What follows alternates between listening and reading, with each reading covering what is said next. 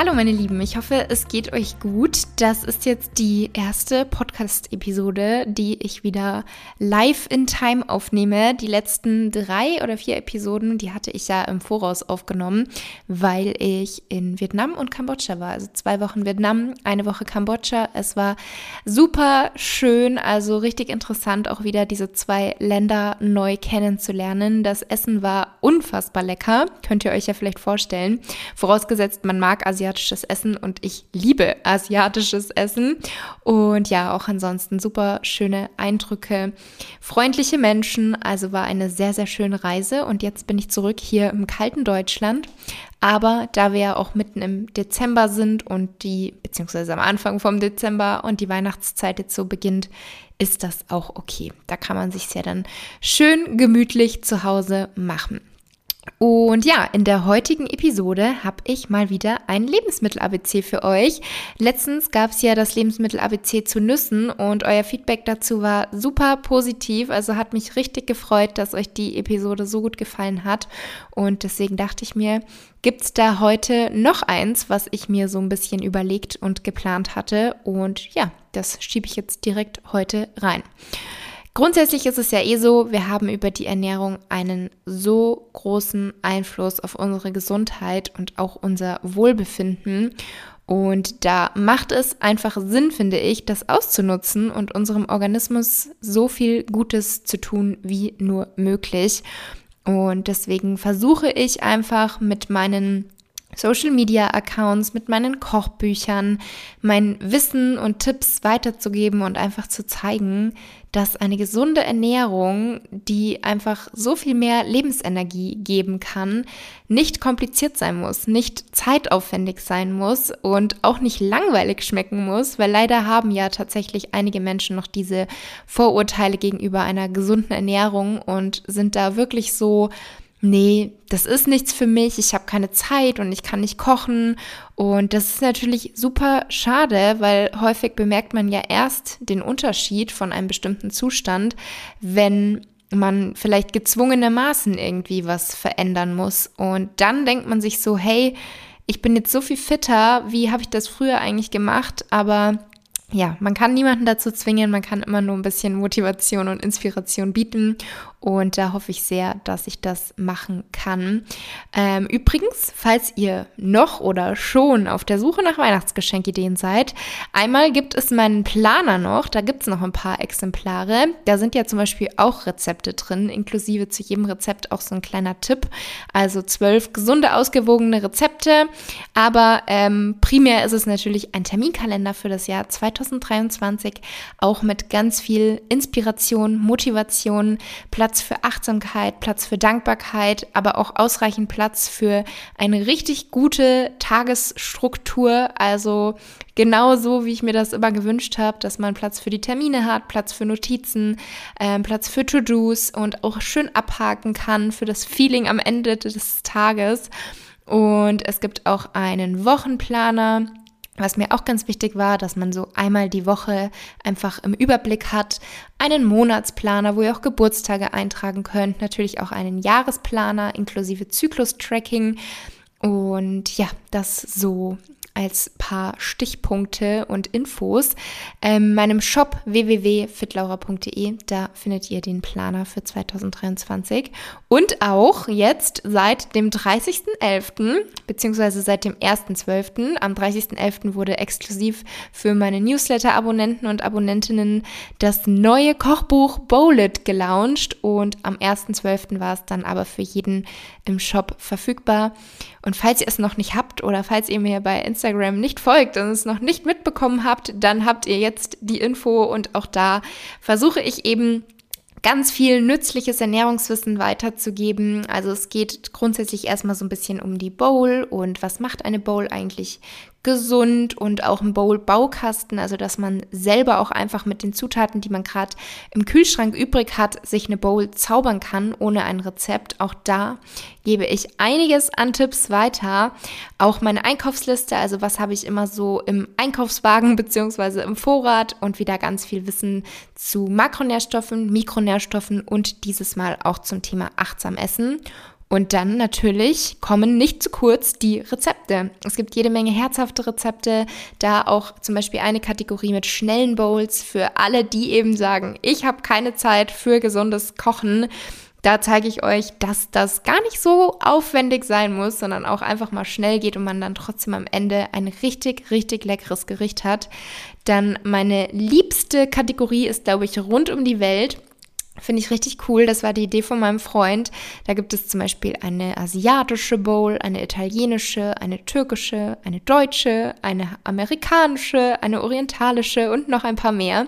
Also lasst euch überraschen und natürlich auch einige süße Bowls und Dressings und Dips, weil natürlich ist es wichtig bei einer herzhaften Bowl, dass man ein gutes Dressing hat und Genau, das ganz kurz zu meinem Kochbuch. Also falls ihr noch Weihnachtsgeschenke für die Liebsten sucht oder für euch selber, dann würde ich mal sagen, ist das doch einfach perfekt.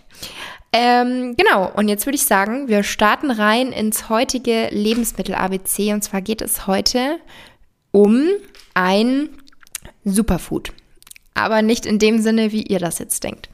Also viele von euch kennen ja sicherlich Chlorella, Maca, Lucuma, Spirulina, das haben bestimmt schon die ein oder anderen von euch gehört und sich gefragt, müssen diese Superfoods eigentlich auf dem Speiseplan stehen, wenn man sich optimal gesund ernähren möchte. Und ich kann euch eins sagen, es gibt nicht das Wundermittel weder bei Lebensmitteln noch bei Supplements. Es gibt nicht die eine Wunderpille. Und man benötigt auch keine exotischen Superfoods aus meiner persönlichen Sicht als Ernährungsberaterin ähm, für eine ausgewogene, gesunde Ernährung, sondern eine gesunde Ernährung ist vor allem eins, und zwar bunt und abwechslungsreich, also vielfältig und natürlich frisch und möglichst unverarbeitet. Und sollte dementsprechend eben einfach aus einer Vielzahl von unterschiedlichen pflanzlichen Lebensmitteln bestehen und auch viel buntem Gemüse, also ganz nach dem Motto Eat the Rainbow. Auch dazu gibt es übrigens in meinem Kochbuch ähm, zwei Seiten mit Eat the Rainbow, wo ich das mal genau erkläre, was damit eigentlich gemeint ist und auch, was die unterschiedlichen Farben bedeuten. Man kann nämlich Gemüse in diese Farben dann wirklich so einordnen, zum Beispiel grünes Blattgemüse oder die orange-gelbfarbenen Gemüse- und Obstsorten. Und jede Farbe hat so ein bisschen ähm, eine eigene Bedeutung, sage ich mal. Aber wenn ihr mehr wissen wollt, dann holt euch Bowlet. In Deutschland werden überwiegend Kartoffeln, Tomaten, Karotten, Zwiebeln, Gurke und Paprika gegessen. Und jedes Gemüse ist natürlich gut, aber das Rennen unter den Gemüsearten macht unser heutiges Lebensmittel ABC die Kreuzblütler und auch die Zwiebelgewächse und grünes Blattgemüse. Aber heute soll es eben um die Kreuzblütler im Speziellen gehen denn diese enthalten so viele Nährstoffe und deswegen sollten sie so oft wie möglich auf dem Speiseplan stehen.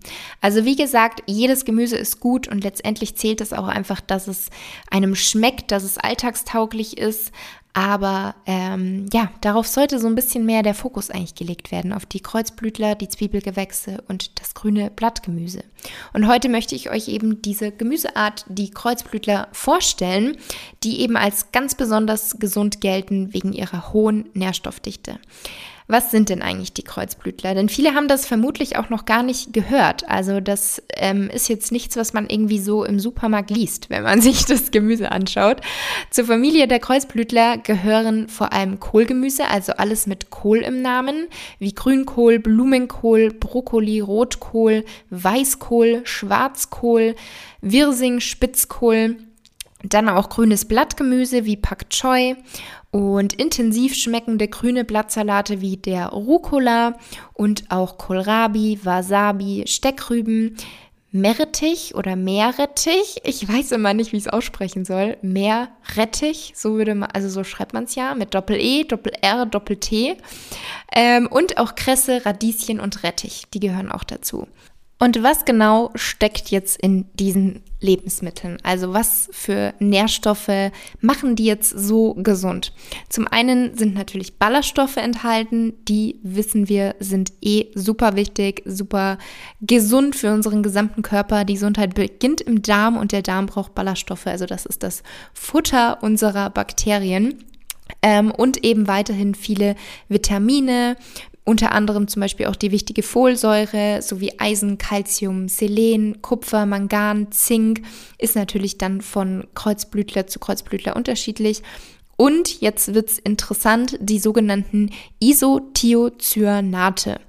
Das bekannteste davon ist das Sulforaphan, welches eben in den Kreuzblütlern vorkommt. Und das ist ein sekundärer Pflanzenstoff und der macht eben die Kreuzblütler so gesund. Sulforaphan schützt nachweislich vor oxidativem Stress, also wirkt stark antioxidativ und diese Antioxidantien wehren eben freie Radikale in unserem Körper ab.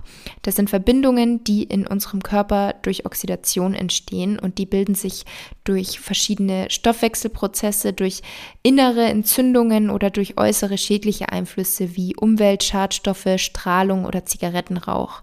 Und diese freien Radikale die können eben zu oxidativem Stress führen und das wiederum kann dann das Risiko für zahlreiche Krankheiten erhöhen. Und Antioxidantien können eben dabei helfen, diese Zellschäden durch die freien Radikale zu verhindern. Weiterhin kann das enthaltene Sulforaphan bei der Behandlung von Diabetes Typ 2 helfen kann Asthma und Allergien mildern, kann die Augenlinse beschützen und kann auch vor Parkinson und Alzheimer schützen. Also ihr wisst, bei solchen Aussagen muss man immer sagen kann. Also es hat sich eben in gewissen Studien gezeigt und deswegen gibt es Hinweise darauf, dass das zusammenhängen kann. Und besonders interessant ist die antikanzerogene Wirkung. Also mehrere Studien haben einen Zusammenhang gezeigt zwischen einem geringeren Risiko für verschiedene Krebsarten. Das heißt, die Kreuzblütler können als Teil der Krebsprävention geeignet sein. Natürlich ist das aber auch wieder von Kreuzblütlergewächs zu Kreuzblütlergewächs unterschiedlich stark und auch abhängig von der Art des Krebses. Und auch ganz interessant, der regelmäßige Verzehr von Kreuzblütlern hat einen positiven Einfluss auf die Zusammensetzung unseres Mikrobioms, also tut auch der Darmgesundheit gut.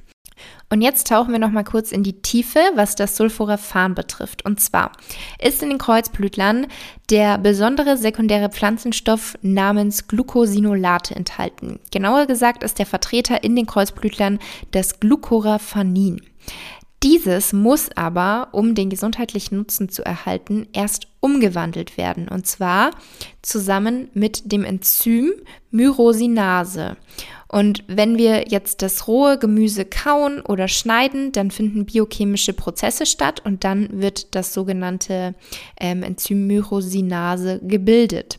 Und dadurch, also danach dann, entstehen die sogenannten Isothiocyanate. Und da ist, wie gesagt, das bekannteste das Sulforaphan, welches in den Kreuzblütlern zu, ähm, vorkommt.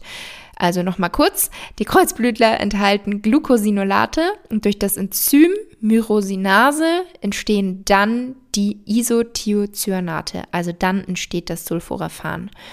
Und diese ITCs, ich kürze die jetzt ab, sind gar nicht in der Pflanze vorhanden, solange diese unbeschädigt ist. Also das sind sozusagen natürliche Pestizide zum Schutz der Pflanze vor Schädlingen. Aber sie schützen oder nicht nur die Pflanze profitiert eben, sondern auch wir, weil eben dieses Sulforaphan zu den wirkungsvollsten krebshemmenden Substanzen aus Lebensmitteln zählt. Also weil das eben so gesundheitlich positive Effekte auf uns haben kann. Und um jetzt überhaupt das Sulforaphan zu erhalten, ist es eben wichtig, gewisse Dinge zu beachten. Falls ihr jetzt verwirrt seid, hört euch einfach noch mal kurz den Teil vorher an. Also das Sulforaphan ist eben nicht per se in der Pflanze vorhanden, sondern wird erst gebildet, wenn dieses Enzym eintritt. Also wichtig dafür ist erstmal, der Vorgängerstoff muss ausreichend enthalten sein. Also der Vorgängerstoff, die Glucosinolate. Und das heißt, die Ware, also eure, euer Kreuzblütlergewächs, sollte möglichst frisch sein, denn der Gehalt der Glucosinolate in den Kreuzblütlern reduziert sich bereits innerhalb von einer Woche Lagerungszeit um 10 bis 20 Prozent. Und deswegen sollte die Ware eben möglichst frisch sein. Das ist ja generell auch eigentlich immer so das Ziel, möglichst regional, saisonal, direkt vom Bauer vielleicht oder direkt vom Feld das Gemüse holen. Genau.